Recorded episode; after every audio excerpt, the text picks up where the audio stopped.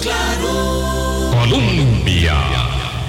Con un país en sintonía, ¿qué tal? ¿Cómo están? Muy buenos días, son las 8 y 2 minutos de la mañana, ¿qué tal? Esperemos que estén bien, todavía tenemos un tiempo averanado intenso, intenso, poca lluvia por ahí, mucha condensación, pero bueno, en eso estamos en estos días, ya nos vamos repitiendo.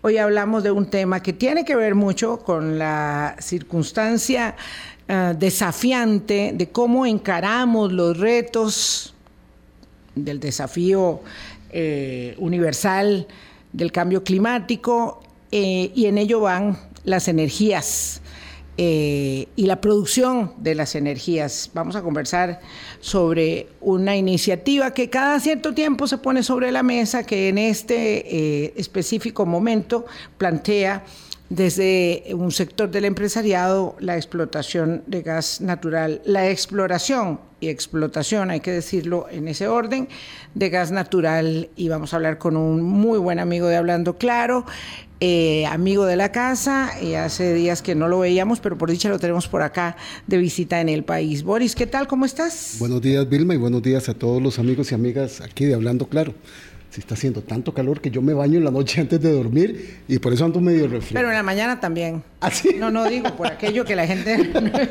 Vaya a decir que no. Sí, A mí no me consta, pero digamos que yo advertiría. Advertirías. Sí, muy interesante. Gastando mucha agua y hay poca, ¿verdad? Yo no, no, yo, yo soy siempre he sido un protector. Una ducha rapidita. protector de las fuentes de agua. Este es un buen momento para señalar que ayer vi a alguien, ¿verdad? Estar a las diez y media de la mañana lavando la cera como si fuera un, no hubiese un mañana, ¿verdad? Y le dije, mire, vea, es que usted tiene aquí el, tubo abierto y, hay tanta gente que tiene suministro racionado de agua, no, no tenemos ese problema en Curriabat, pero me dio mucha angustia y me dice, pues no me queda de otra porque me obligan a lavar, a lavar la cera.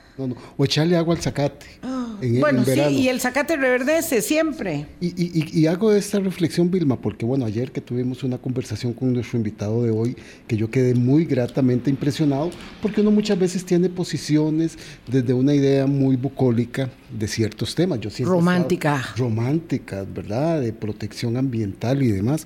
Yo siempre he estado en contra de la exploración y la explotación petrolera y de gas natural pero ayer escuchando a nuestro invitado con criterios técnicos, con información científica, con desafíos de innovación, eh, redondea uno mucho más el criterio para oponerse a algo.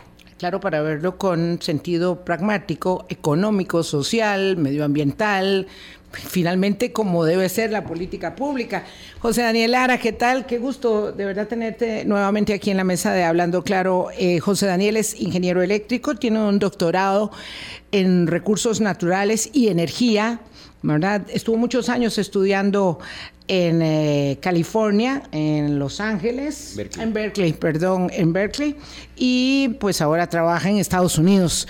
Y cuando viene por acá, yo siempre le digo, por favor avíseme, por favor avíseme. Y ahora viene en un momento eh, que calza como anillo al dedo para una discusión que se va a dar eh, otra vez respecto de la explotación, exploración y explotación de gas natural. Buenos días, Daniel.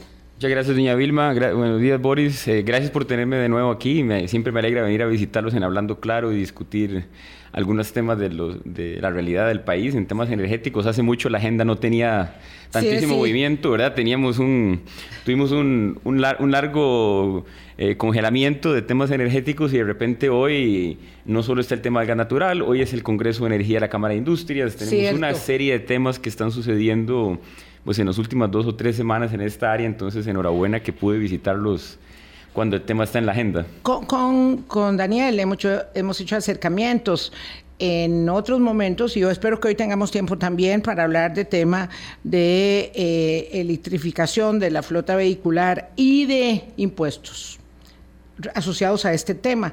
Vamos a aprovechar el tiempo todo lo que podamos y es cierto que nosotros eh, cada cierto ah, lapso venimos recurrentemente a hablar sobre el tema. Y desde siempre, nosotros, por lo menos Boris y yo, que hemos sido este, opositores a la extracción de petróleo y gas natural, eh, y a los cantos de sirena que alrededor de ello van surgiendo, hemos visto a lo largo de las décadas siempre el intento de volver sobre la materia. Y parecía eh, que podía tener algún sentido, no sé, eh, tal vez hace 30 años, eh, tal vez lo, lo tenía y, y, no lo avalamos porque ya teníamos para entonces el surgimiento de una inmensa mina verde en este país que se llama Esencial Costa Rica eh, y que nos da muy buenos réditos, pero ahora parece que como, como mmm, menos pertinente todavía. ¿Por qué? Lo voy a preguntar directo, ¿por qué no debiéramos explorar y explotar gas natural en el territorio costarricense hoy 2023, mañana 2025 y pasado mañana 2030, don José Daniel? Bueno, en ese tema, Vilma, el tema del gas natural en Costa Rica es como uno de esos temas zombie, ¿verdad? Que se, que se rehúsa a morir, ¿verdad? Eh, yo ya tengo 10 años afuera del país y cada dos años vuelve a resurgir y tenemos la misma discusión, ¿verdad? Y como dice Boris, eh, mi posición es un poco menos bucólica, incluso en aquel momento cuando estaba el famoso tema de la refinería, yo había salido a favor.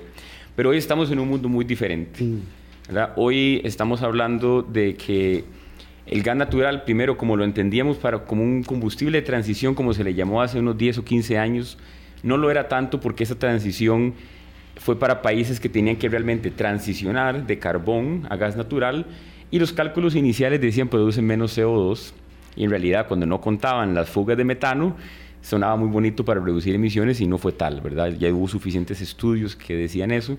Costa Rica no tiene que hacer nada de eso. Costa Rica no tiene una situación donde tenemos que migrar de un combustible para electricidad sucio a uno limpio. Nosotros empezamos con una matriz energética hidráulica y la explotación de gas natural lo que nos pone es una situación ahora donde nosotros tendríamos que competir también en un mercado globalizado sí. de, de, de, materias primas que no es el mismo de los 80, no es la misma José filosofía Daniel, yo, que había. Yo quisiera que usted enfatizara en eso porque eso es muy importante para que lo entendamos todo. Costa Rica ha tenido una matriz eléctrica, algún componente eh, térmico en algún momento, hemos incorporado otras.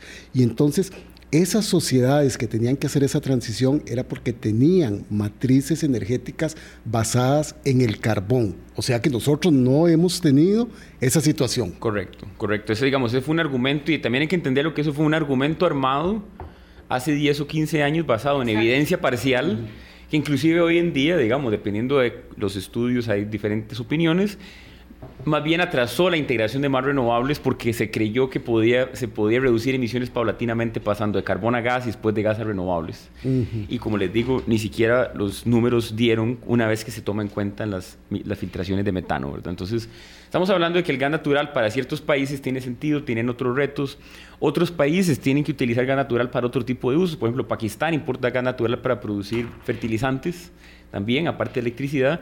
Costa Rica no hace eso tampoco, nosotros no tenemos plantas que producen fertilizantes a partir de gas natural. Y además, inclusive en Costa Rica, el uso del gas, que es el gas licuado de petróleo, que es un gas muy diferente, que es sí. otro tipo de tecnología, otro tipo de mercado, a pesar de que ha crecido en el tiempo, no simplemente podemos decir, agarremos todo lo que es gas licuado y lo ponemos como gas natural y son equivalentes, ¿verdad? Tampoco funciona así. Entonces, para un país como Costa Rica, donde relativamente el consumo industrial de energía, digamos, eh, desde el punto de vista térmico, no es tan alto, donde el reto más fundamental que tenemos tiene que ver con transporte y no con, con generación de electricidad, la pregunta que siempre yo me hago y les hago de forma pragmática a quienes proponen esto es, ¿y aquí, para qué quieren usar este gas? Uh -huh. ¿verdad? Entonces, la situación que nosotros vemos es una bien de cuáles riesgos toma Costa Rica si explota el gas. Y de nuevo, dejando de lado la, la figura bucólica, uno puede hacer el argumento de, otros países que han salido a tratar de armar una idea de que nos vamos a volver ricos explotando gas porque lo exportamos y hacemos mucha plata, de nuevo, como si fueran los ochentas, sin tomar en cuenta que no solo los países han cambiado, no solo los países tienen su realidad, sino que el mercado global de estas materias primas es muy diferente que lo era antes. Entonces, por ejemplo, si hoy explotamos gas natural en Costa Rica y el costo y firmamos un contrato con una empresa, esa empresa es como una concesión. ¿A cuántos años plazo? Bueno, ¿Tres décadas? No importa los años plazo, pero tenemos una concesión ahora donde le tenemos que garantizar o un ingreso económico a esa empresa o una extracción de gas volumétrica. Entonces podemos terminar en situaciones como Guyana y como Perú, donde de repente esa empresa nos va a decir, vea Costa Rica, a usted le está costando sacar el gas tal precio, pero el precio internacional es inferior Ahora usted me va a tener que comprar ese gas al precio que a mí me está costando sacar. Se lo tiene que compensar. Exacto. Entonces terminamos y la situación de Perú es muy crítica. Digamos, Perú terminó revirtiendo sobre un periodo de 10, 15 años una matriz casi toda basada en hidroeléctrica, una basada en gas, porque no podía competir con el precio del gas chileno de otros lugares en Sudamérica. Entonces usted señala que aún en países con vocación extractivista como Perú, eh, la apuesta resultó eh, inadecuada, digamos, en términos, en términos de la retribución hacendaria y social. Correcto, porque finalmente es un mercado competitivo, el de, el de, las, el de las materias primas. Entonces, Costa Rica no solo tiene que decir cuánto gas, ah, digamos, cuando uno lee los ah, informes de UKE... y existen estudios técnicos que nos digan dónde están esos yacimientos y de cuánto volumen son esos yacimientos o sobre qué estamos discutiendo. Sí, estamos discutiendo sobre, digamos, y eso es mi opinión respecto a haber leído las últimas publicaciones que se han sacado, son especulaciones que dicen, hicimos una exploración geológica donde encontramos que existen condiciones parecidas a las que hay en otros lugares donde podría haber gas, tal vez hay suficiente gas, y vamos a suponer que ese gas se va a vender a 100 dólares por eh, MMTU, que es la unidad que se vende, y vale tanta plata. Pero eso no funciona así. Claro, pero entonces cuando alguien dice, por decir un número, vamos a tener como 15 mil millones de dólares de ganancias si exploramos y explotamos gas. Ahí guardaditas. ¿Verdad? Este, y, no, no, y, eso nos va, nos va a resolver un montón de problemas económicos. Vean que la deuda nos asfixia. O recuerdo muy bien, con, y, me imagino que con la mejor intención del mundo, don Rolando Araya estaba absolutamente obsesionado con que íbamos a sacar no sé cuántas cantidades de oro que nos iban a dejar, eh, eh, nos iban a sacar también de pobres.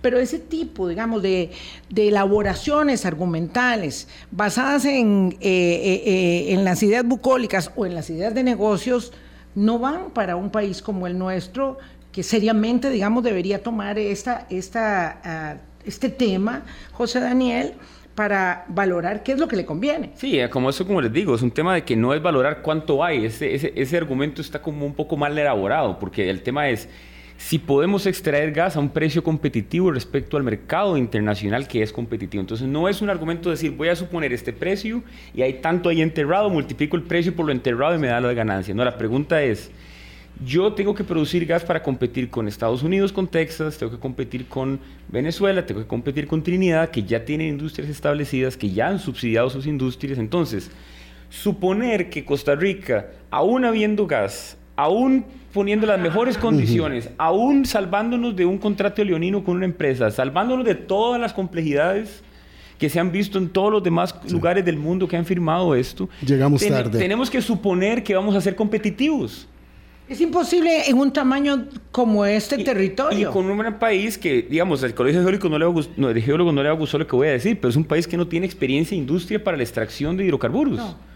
No, lo tenemos. Si hoy en día Costa Rica con costos algunas veces no tiene capacidad para hacer pozos de agua, tenemos porque no alcanza la cantidad de broca y de cómo se llama y de material, de materias primas para hacer pozos de agua. Vamos a... Uno piensa en la Dirección de Geología y Minas o en la Dirección de Hidrocarburos del Ministerio de Ambiente y Energía y se pone a llorar. Entonces, me parece, me parece que, digamos, de un punto de vista práctico no es una solución que vaya a dar eso y más bien nos pone en un riesgo de terminar como Guyana que inclusive en Guyana terminaron haciendo un juicio llevando a ExxonMobil a las cortes internacionales porque el contrato de seguros que firmaron era muy bajo y más bien le tocaba a Guyana pagar los costos ambientales. Era, todo eso es muy desastroso, muy complejo y, y, digamos, mi perspectiva es también pragmática, como dice doña Vilma. ¿Por qué vamos a invertir en esto?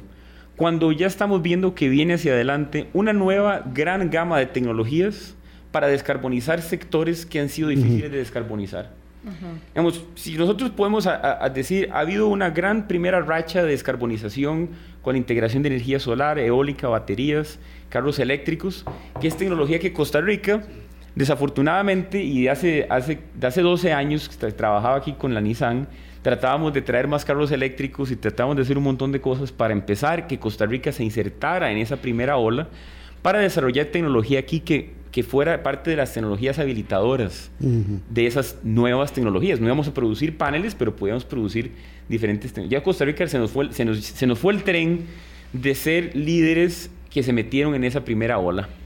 Pero viene una segunda ola ahora, que es empezar a hablar de la descarbonización de sectores como los químicos, producir químicos sintéticos, producir metanol sintético, amoníaco sintético. Son tecnologías que que yo estudio mi trabajo, digamos, de forma diaria, que están efectivamente muy verdes, pero ya estamos llegando a condiciones en las cuales la tecnología se puede desarrollar. En Chile, eh, Volkswagen y BASF ya pusieron la primera planta en Latinoamérica de combustible sintético. ¿Por qué no vamos aguantando un poquito más respecto de las alternativas? Porque claro, aprovechar el conocimiento eh, de eh, valiosísimo eh, recurso humano que tiene el país, aunque José Daniel esté allá este, por el momento prestado en Estados Unidos, este, es valiosísimo para entender qué es lo que sí deberíamos estar haciendo en Costa Rica o podríamos estar experimentando en el país en lugar de estar sobre esta idea. para cerrar esto, primer segmento, ir a corte, José Daniel, entonces, que quede claro que ni existiendo suficiente gas debajo de nosotros, es pertinente, es inteligente, es racionalmente viable pensar en que estamos llegando al momento donde aquí tenemos que extraer gas, porque uno escucha en la elaboración argumental política y del empresariado de algún sector y de algunos otros hasta incluso colegas suyos, este, el aseguramiento de que este combustible es de transición. Mientras tanto llega la etapa nueva y ello se ha instalado mucho en la posibilidad, sobre todo, de resarcirnos de premuras hacendarias. Sí, digamos, para mí argumento, primero yo creo que quiero aclarar que hay dos argumentos. Uno,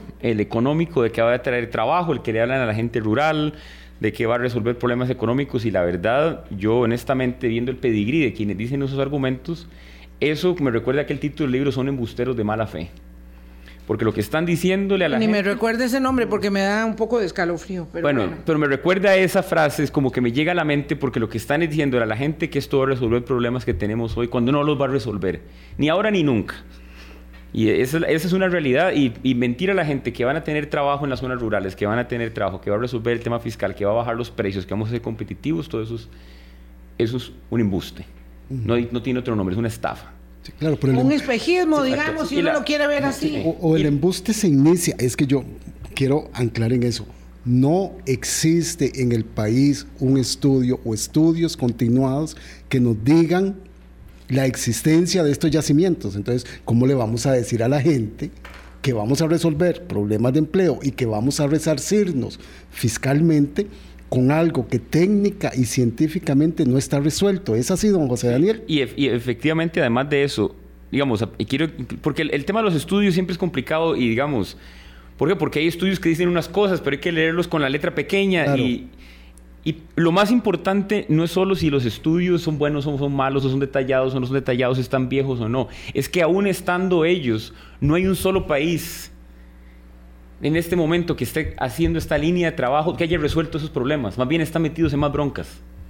Y la, la, noción de que nos vamos a parecer a Noruega y no a Guyana o a Perú, me parece una cuestión de excepcionalismo tico completa y absolutamente fuera de la realidad. Yo amo Costa Rica, amo los costarricenses, pero no somos institucionalmente una excepción que nos va a decir vamos a ser Noruega y no Perú. Y yo creo que para mí un argumento práctico del cual podemos hablar factualmente, con detalle, es ese. A pesar de que los estudios son cuestionables, son viejos, son desactualizados, pero bueno, hay, hay elementos muy claros de por qué para Costa Rica eso es un riesgo absoluto desde el punto de vista de lo que podemos hacer. Y la segunda parte es el argumento que tenemos que esperar para el futuro. Yo siento decírselo a los colegas que piensan que todavía tenemos que estamos en transición y la realidad es, ya el futuro llegó. Ya la energía solar es competitiva, ya la energía eólica es competitiva sin subsidios, ya el, el almacenamiento de energía con baterías es competitivo. Así que yo no entiendo que tenemos que transicionar. La geotermia, Costa Rica la ha explotado competitivamente por mucho tiempo. Tenemos, una, una, tenemos tres tecnologías que van a representar 80% de la descarbonización global y tenemos otra serie de tecnologías muy específicas que pueden adaptarse a Costa Rica. O sea, no estamos en transición. Ya estamos, llegamos. Ya estamos ahí. Ya llegamos. O sea, y si usted se fija en Estados Unidos, la lista, lo que se llama la, la, la línea de espera para la interconexión de nuevas plantas, la línea de espera de interconexión de todas las plantas solares y eólicas es más del triple que las nuevas plantas de gas de las baterías, de los sistemas híbridos. Y yo sé que me adelanté un poco hablando del futuro, pero ¿sabe que me gusta hablar más del futuro que del pasado? Entonces, no, no, pero, es que seguimos enfocados en el pasado. El problema, José Daniel Lara, ¿verdad? Es que usted, que es un profesional joven, competente, está viendo para el futuro y lamentablemente en América Latina tenemos la tendencia de ver mucho para atrás. Para atrás, mire, hoy, ¿sabe qué hay? Ahí la cumbre de UNASUR en, en Brasil. Y da una tristeza profunda ver a una América Latina tan postrada haciendo una cumbre, no sé cuánta plata se gastan en cada de esas cumbres. Hubo una del Mercosur hace unos, unas semanas atrás en, en Argentina, hoy hay una de UNASUR, para abrazar la legalidad del ejercicio presidencial de, ¿cómo se llama?, de Maduro en Venezuela, porque es algo que quería hacerle, hacerle eso, es como 2007. Ah, Vamos a ver, y no van a hablar absolutamente nada de la Amazonía ni de la recuperación desafiante que tiene el mundo puesto en las espaldas de Brasil con el tema eh, de, de la destrucción terrible que hay de este pulmón de la humanidad. Pero bueno, eso pasa que vemos para atrás. Y en cuanto sea posible, volvemos a pensar allá en Perón y volvemos a pensar en Simón Bolívar y venimos a ver si podemos lograr, ¿verdad?, que, que, recuperemos eh, eh, una idea de lo maravillosos que debemos haber sido y no podemos ir para adelante, nos cuesta mucho. Hay un problema de liderazgo claro, digamos, de hecho es una broma que yo hablo con algunos de los amigos que le digo en Costa Rica el tema de la transición energética y el futuro energético, el problema no son los fósiles enterrados, son los fósiles en las sillas de los lugares donde se toman las decisiones. wow. Sí, yo este, acabo de pensar en algo, pero, pero no lo voy a decir, son las 8 y 23. no, solo quería decir con esa referencia que estás haciendo UNASUR, de estaba viendo yo que es la UCAEP parte de nuestro sector empresarial que está poniendo este tema aquí. ¿Sí? También están como fósiles. Sí, claro, porque es el Congreso de Energía y... por eso elegí de la Cámara de Industrias, es otra cosa, ¿verdad? Perdón, sí, cierto. Tenemos diferentes jugadores que todos están eh, jalando para su lado, pero digamos, con agendas ligeramente diferentes, ¿verdad? Con una visión prehistórica. Pero, pero una, digamos, mínimo desactualizada, porque yo creo que tal vez juntar a todos los actores... Sí, en el mismo saco no se No es justo, pero definitivamente, digamos, hay un liderazgo intelectual que sí está fusilizado como mínimo y claramente ese liderazgo intelectual que informa el liderazgo político público y privado no le permite poner en la cabeza de ese liderazgo político las ideas del futuro. Sí, acuérdense que este tema del gas lo tuvimos instalado en la campaña electoral, fue una oferta de algunos grupos políticos y ahora Digo, no me parece nada casual que regrese un año después ya en el tema del proyecto este que plantea la Unión de Cámaras para la exploración y explotación de gas. Son las 8.24. ¿Qué es realmente lo que ya llegó? Porque el futuro siempre nos alcanza, digamos, nosotros tenemos que tener muy claro que no somos el ombligo de Buda, decía don Oscar Arias, ¿verdad? No somos el ombligo de Buda y cuando nosotros hablamos de un asunto, ya ese asunto pasó. A veces muy tardíamente y muy de lejos entendemos, pero en otras cosas hemos sido muy visionarios. En otras cosas hemos sido visionarios. ¿Por qué no eh, cambiar el chip? Ya venimos. Colombia. Con un país en sintonía 827, nuestro invitado, el eh, doctor en ingeniería, especialista en energía y recursos naturales, José Daniel Lara, vive en Estados Unidos, pero mantiene una atención, lo puedo decir yo porque comenta muy a menudo nuestros espacios, sobre lo que pasa en Costa Rica, muy, muy cercana. Y por eso lo tenemos acá hablando sobre la inconveniencia, ¿verdad? Sobre la obsolescencia de plantear en Costa Rica nuevamente la exploración y explotación de gas natural. Una idea que llegó tardísimo. Que llegó tarde y que requiere de estudios para explorar, de estudios para la explotación, de buscar socios internacionales que quieran hacerlo, de construir la infraestructura para la explotación, tienen que haber reformas en el Ministerio de Salud, en el Ministerio de Ambiente, debe haber sistemas de monitoreo y afectación de la naturaleza.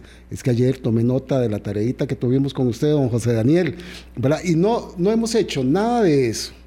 Planteamos la idea desde la UCAEP y del exministro de Ambiente y expresidente del ICE, don Roberto Dobles, estando nosotros ya en la transición con otras energías renovables, manteniendo la matriz limpia que nos ha sido reconocida mundialmente por años seguidos de ser este, hidroeléctrica, y no estamos viendo al futuro que usted insiste tanto.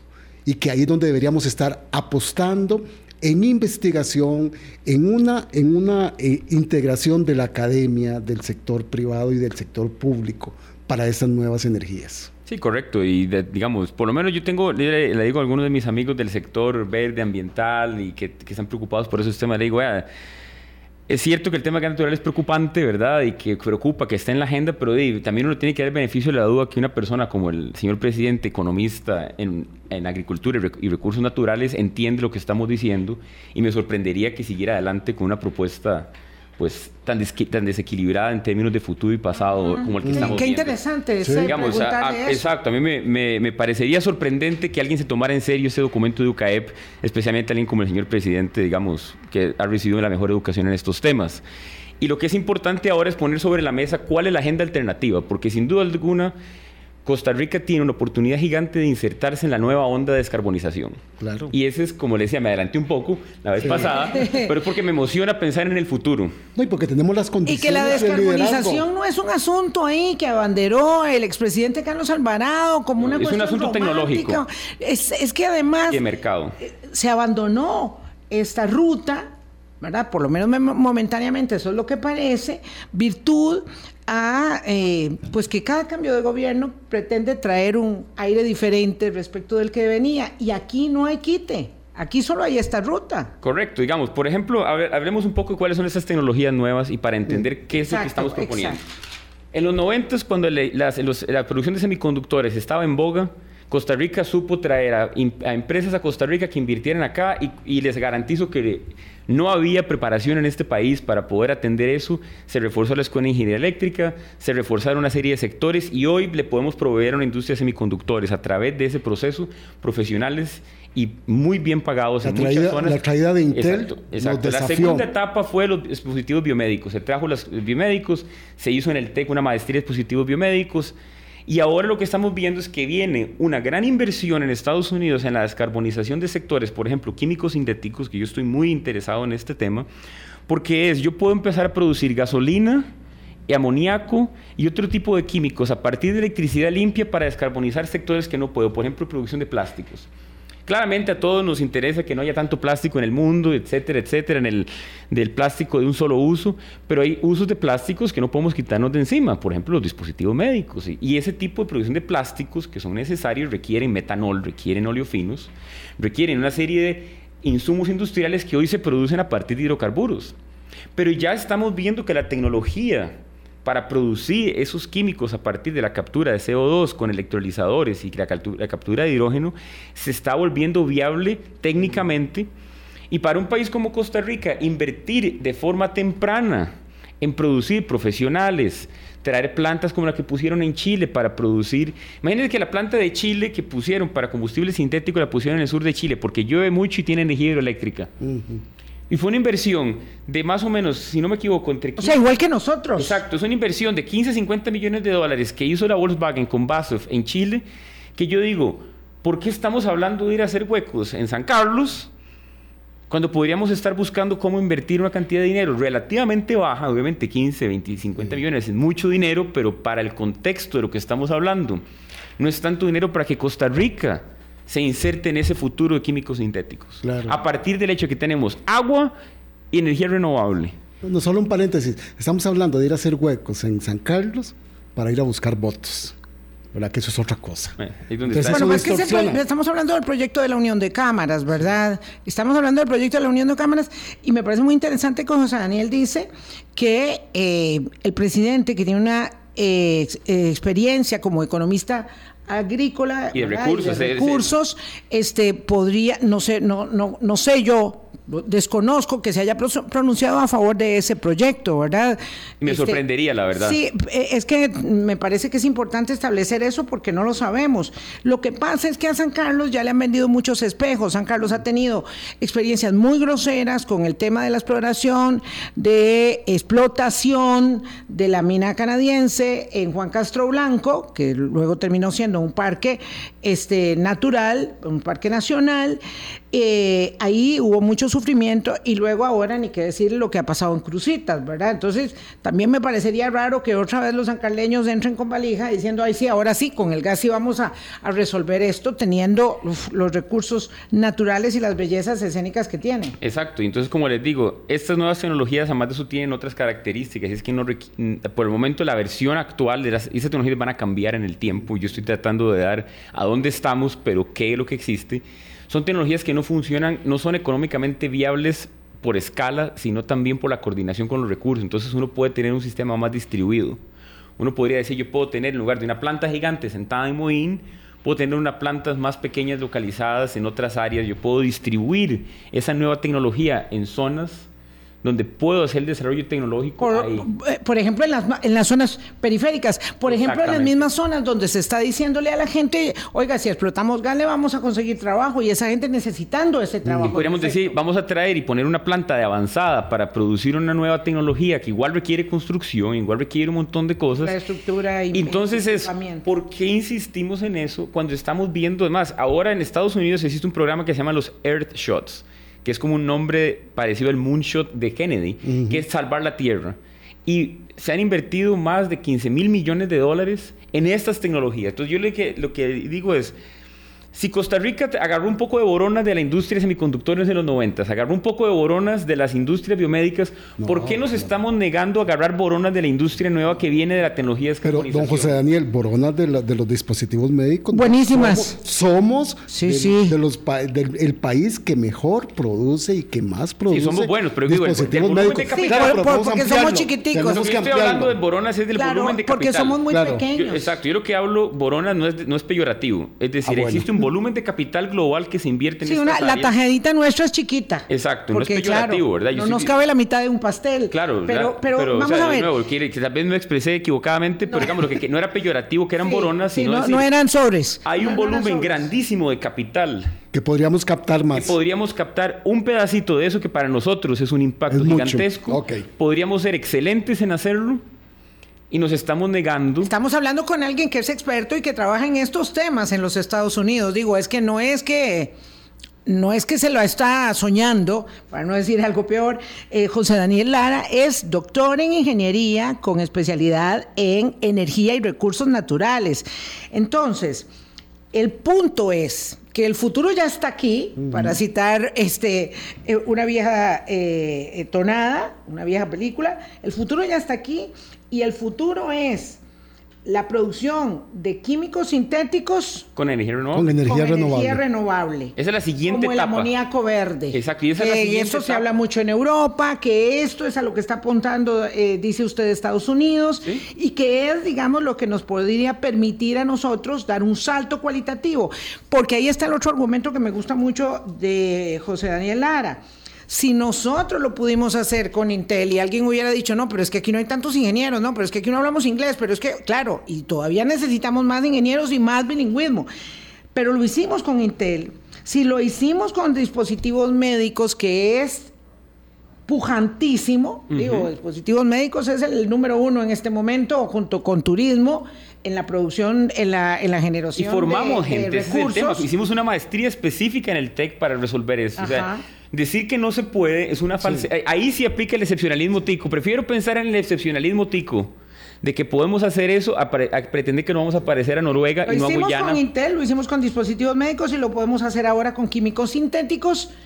Eh, en lugar de pensar en volver atrás con el tema del gas natural. Exactamente. Ese es todo. Exacto, y claro, la tecnología, como le digo, la etapa pasa primero es, es técnicamente viable y luego es comercialmente viable. Si nosotros nos insertamos ahora Técnica y comercialmente viable. Exacto. En este momento la tecnología ya está llegando a una madurez de técnicamente viable. Si Costa Rica se inserta en la ola de, producir propiedad intelectual y tecnología autóctona para hacer el salto de técnicamente a comercialmente viable, ahí es donde viene el salto cualitativo que podemos hacer económicamente. Claro, claro. Ahí es donde viene la diferencia de ser una maquila de alta calidad, muy especializada, a decir ese es mi sueño, digamos. Mi sueño es ver a Costa Rica no adoptando tecnologías, sino produciendo tecnologías. ¿Y, hay alguien o algún sector viendo eso? ¿Hay alguien o algún sector viendo esto? Que yo sepa, no. La verdad, la verdad, por más que trato de prestar atención a la realidad de Costa Rica todo el tiempo, yo no he visto a nadie, le digo, el caso de, la, de, el caso de Chile lo he seguido muy, muy de cerca, el proceso de esa planta, la tecnología, el hecho de que se han entrenado nuevos ingenieros químicos, nuevos químicos, ingenieros eléctricos para experimentar. De nuevo, la tecnología no estoy diciendo que es comercialmente viable para empezar a producir gasolina sintética para sustituir gasolina hoy, eso no es el argumento, el argumento es, empecemos temprano para que para poder ser partícipes de ese salto de técnicamente viable comercialmente Subámonos al tren. ¿Cuál es su sueño? Por favor, repítalo, José Daniel. Yo quiero ver a Costa Rica producir tecnología y exportar propiedad intelectual autóctona.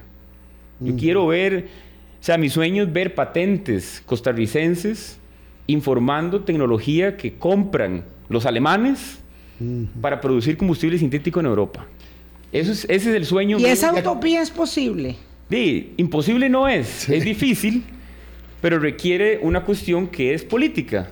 Las universidades tienen que aceptar cierto nivel de coordinación con otros sectores, bajarse un poco la pared que montan de autonomía, de yo hago lo que me da la gana y empezar realmente a querer coordinar.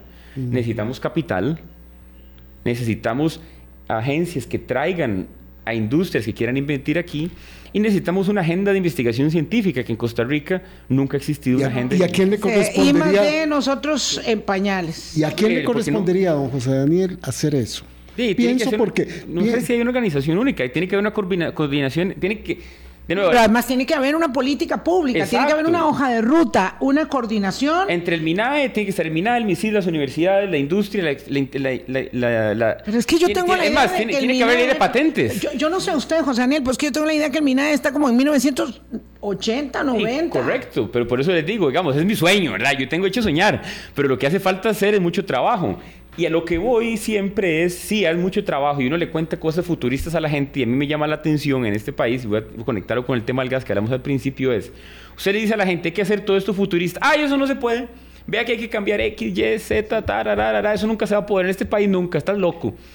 Pero hablan de todo lo que hay que hacer para el gas natural y resulta que hay un, argumento oficial. Y la cantidad de trabajo institucional para hacer el gas natural viable no es menos que el nivel de trabajo institucional para poder hacer este sueño que lo Que sí, que sí apunta, que sí apunta a lo que están haciendo, lo que están persiguiendo los europeos, lo que está persiguiendo Estados Unidos en este momento como la ruta del presente futuro. Exacto, entonces sí, es un sueño, es complicado, hay ministerios que no tienen la capacidad de hacerlo, pero de yo quiero creer que no, que lo hemos hecho con otras cosas no hay ninguna razón eh, por la cual no podamos pensar que si existiera una política pública organizada, coordinada en ministerios, como sucede en otros sectores, no se puede lograr. Vamos a ir a una pausa. Solamente tenemos aquí una consulta que nos plantean para saber si la utilización de biogás y de sin gas como alternativas para la generación eléctrica para sustituir el gas licuado de petróleo eh, en su criterio son, eh, son eso, son alternativas que deberíamos eh, trabajar. Sí, claro, son alternativas. De hecho, yo, yo exploré bastante el tema del gas sintético producido a partir de los árboles muertos en California de la sequía de 2012-2017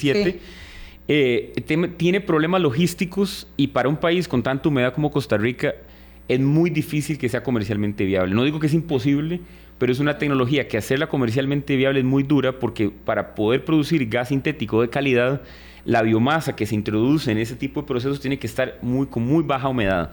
Y la, Tenemos muchísimo. y la biomasa que producimos aquí no es, por ejemplo, madera Aquí nosotros producimos biomasa, que esa biomasa ya viene con humedad, residuos agrícolas, eh, residuos de piña. Entonces, no quiero decirle que no para no, este, digamos, eh, desalentar. el proceso. Pero técnicamente hablando, es una tecnología que para un lugar con tanta humedad y con una oferta de biomasa con tanta agua, hacerlo comercialmente viable puede claro. De nuevo, caemos en que el presente futuro es la producción de químicos sintéticos basados en electricidad. Energías limpias. Eso es 8.42. Vamos a una pausa. Quiero aprovechar con José Daniel Lara, especialista en electricidad y recursos naturales, doctor, ingeniero, para que eh, nos mm, dé su perspectiva sobre el tema de la política impositiva de los autos eléctricos en el país, de los eh, autos eléctricos y de lo que debiera ser la política de promoción, de estímulo a la generación de un transporte público eléctrico, que ahí encallamos. Ya venimos. Colombia. con un país en sintonía. 8.44 minutos de la mañana. Conversamos con José Daniel Lara, ingeniero y experto en energía y recursos naturales, aquí de visita por el país. Entre las cosas que hablamos ayer, Boris, con eh, eh, José Daniel en el previo eh, de inducción que nos hizo, estaba el tema de los vehículos eléctricos.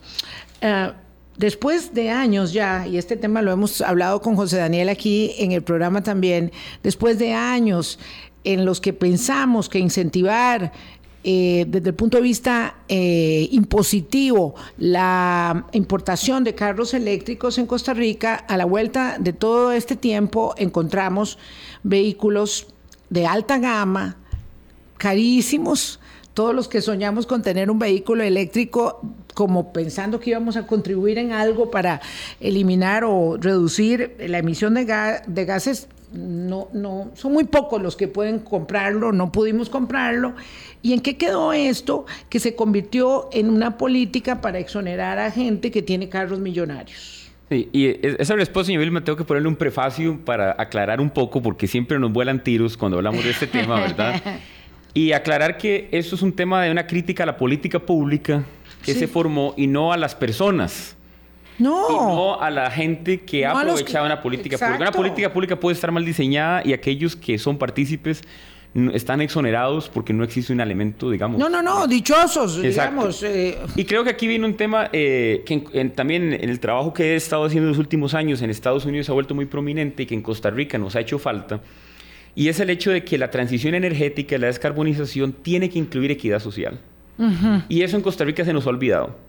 Y creo que ese es el, fundamento de esta crítica que tal vez estamos hablando específicamente de los carros eléctricos, pero en general muchas de las políticas de descarbonización que hemos implementado, hemos implementado incentivos que son fiscalmente regresivos y no hay otro nombre que ese. Lo cual afecta un tema de equidad social de quienes participan en la descarbonización y quienes se benefician. El caso de los vehículos eléctricos ha sido uno que yo amo los vehículos eléctricos, o sea, no puedo decirlo de otra forma. Tengo un vehículo eléctrico en Estados Unidos y estuve aquí trabajando en eso. Fue uno de mis últimos trabajos en Costa Rica antes de irme. Pero hay que reconocer que la forma en la que se diseñó la política pública de incentivos fiscales ha creado beneficios fiscales que no son conmesurables con el beneficio social que producen. Entonces, estamos hablando de que, de que la cantidad de beneficios fiscales que se están dando son desproporcionados. Claro. Entonces el resto de la gente está pagando impuestos para favorecer un grupo económico que es el grupo económico más pudiente y eso es un problema de equidad social. Sí, don José Daniel, aquí me hace la observación el exministro de Ambiente, don Edgar Gutiérrez, quien dice que después de la cumbre de París y del acuerdo de París, Costa Rica estaba comprometida, como todos los países, a establecer una política ¿verdad? En ese sentido se estableció una política de energía 2015-2030 y que esta incorporaba estos criterios de equidad y que se ha ido modificando y de allí las distorsiones. Sí, y, digamos, y muchos saludos a don Edgar, este, que intercambiamos mensajes en aquella época, eh, cuando él estaba de ministro. Pero lo, cierto es que de un, en Costa Rica lo que pasa es que nosotros hacemos planes y está la política pública real. La política pública finalmente la implementa la Asamblea Legislativa y el plan lo pone el gobierno. Entonces, muy bonito el plan y los compromisos, pero la ley que se implementó no es socialmente equitativa. Y eso es una realidad. Y de hecho, eh, eh, por ejemplo, en Estados Unidos los incentivos fiscales son fijos. Si Boris se compra un carro de 130 mil dólares eléctrico. y, Cualquier otro ejemplo hubiera sido mucho mejor.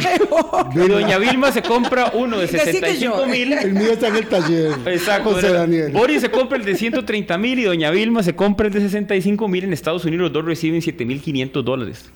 ¿Por qué? Porque se determinó a través de un estudio de política pública que eso es conmensurable con el beneficio social que implica el carro. En Costa Rica tenemos carros eléctricos que les quitamos los los impuestos de importación, que son proporcionales al costo, el marchamo y en muchas formas la electricidad que han estado recibiendo es gratis. Entonces, hey, Así está yo. a ver, yo, hay que reconocerlo, o sea, de que los beneficios son desproporcionados, son desproporcionados. Y el riesgo de hacer políticas de descarbonización sin equidad social es que genera resentidos económicos. Uno, genera resentidos económicos. Dos, no revierte en absoluto en el control de emisiones contaminantes. Digo, eso no mueve. Ha sido muy poco, ha sido muy poco. O sea, eso es muy pequeño, porque son muy pocas las personas que tienen, vea a la vuelta de los años, las personas que tienen esos vehículos tienen que tener una capacidad para comprarse un auto de 60 mil, de 80 mil, de 100 mil dólares, ¿verdad? Pero entonces resulta que reciben reducción de impuestos a la importación, reducción de marchamo, electricidad gratis. Es que así no funciona. No, y, eso es un problema, eso es un problema porque entonces, ¿qué es lo que pasa? Y voy a conectarlo un poco con el inicio del programa. Cuando un bustero de mala fe va a San Carlos, les va a decir, Vea, los, los hippies de carros eléctricos de San José no quieren que explotemos gas natural para darle a usted el trabajo que necesita.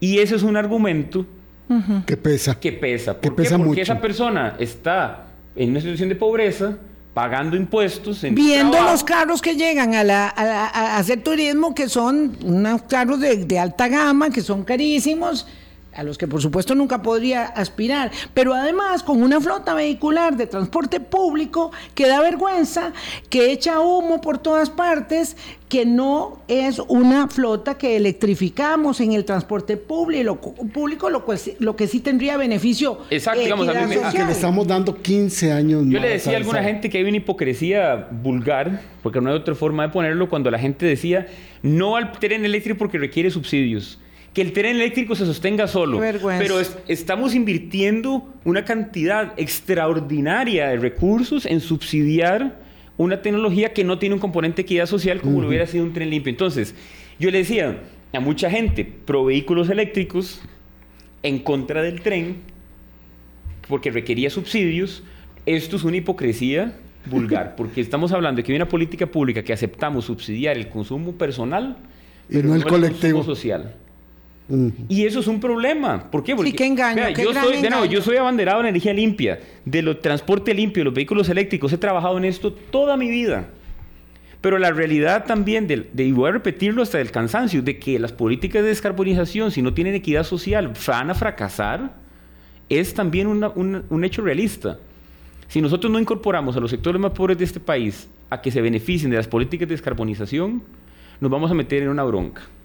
No estamos en una bronca. Bueno, más grande de la que ya tenemos. No, ya tenemos el caldo perfecto, la tormenta adecuada para ir incrementando la polarización, virtud al, no solamente al discurso político, sino también a la realidad de eh, la inequidad y de la desigualdad eh, eh, que hemos ido generando con nuestras políticas.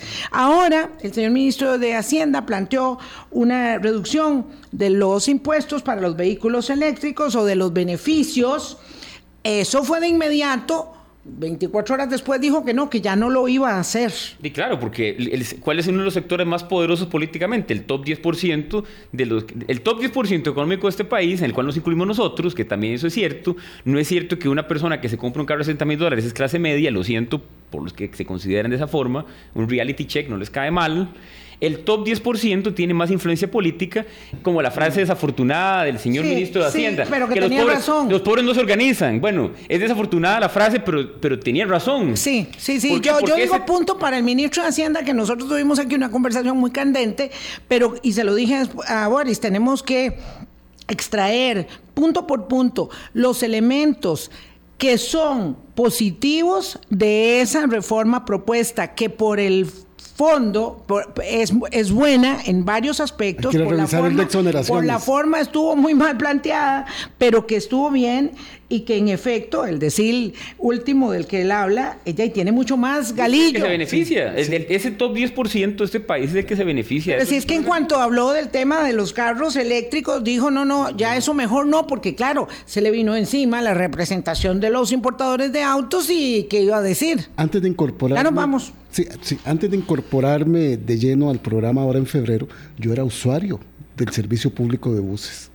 Y estamos condenando a nuestra ciudadanía a unidades viejas, malas, que emiten cualquier cantidad de contaminantes. Es un problema de salud pública, digamos. Es un problema de salud pública. Es un problema de salud pública, no solo ambiental, sino pública el, inmediata. El problema ambiental es eh, minúsculo a la par del problema de salud pública para choferes, para el público en general y para los usuarios. Y los peatones. El hecho de que en este país no hayamos podido resolver el tema de salud pública, yo creo que es uno de los fracasos, eh, perdón, el problema de transporte, público. Ah, es uno de los fracasos más terribles que hemos tenido. Digamos, yo creo que un presidente que se lance diciendo lo único que yo voy a hacer en este país es mandarme los cuatro años a comerme la bronca del transporte público, gana. Porque no hay un problema Siempre cuando no le haya financiado la campaña. Bueno, ya eso yo no sé, pero digamos, el punto es que el fracaso que hemos tenido de no resolver un problema de salud pública, de productividad, que representa el desastre del transporte público de este país, es uno, así como hemos tenido muchos éxitos, es el fracaso más terrible. es nuestra vergüenza diaria. Claro, porque nosotros con el tema de los autos eléctricos demostramos que socializamos las pérdidas y privatizamos la ganancia.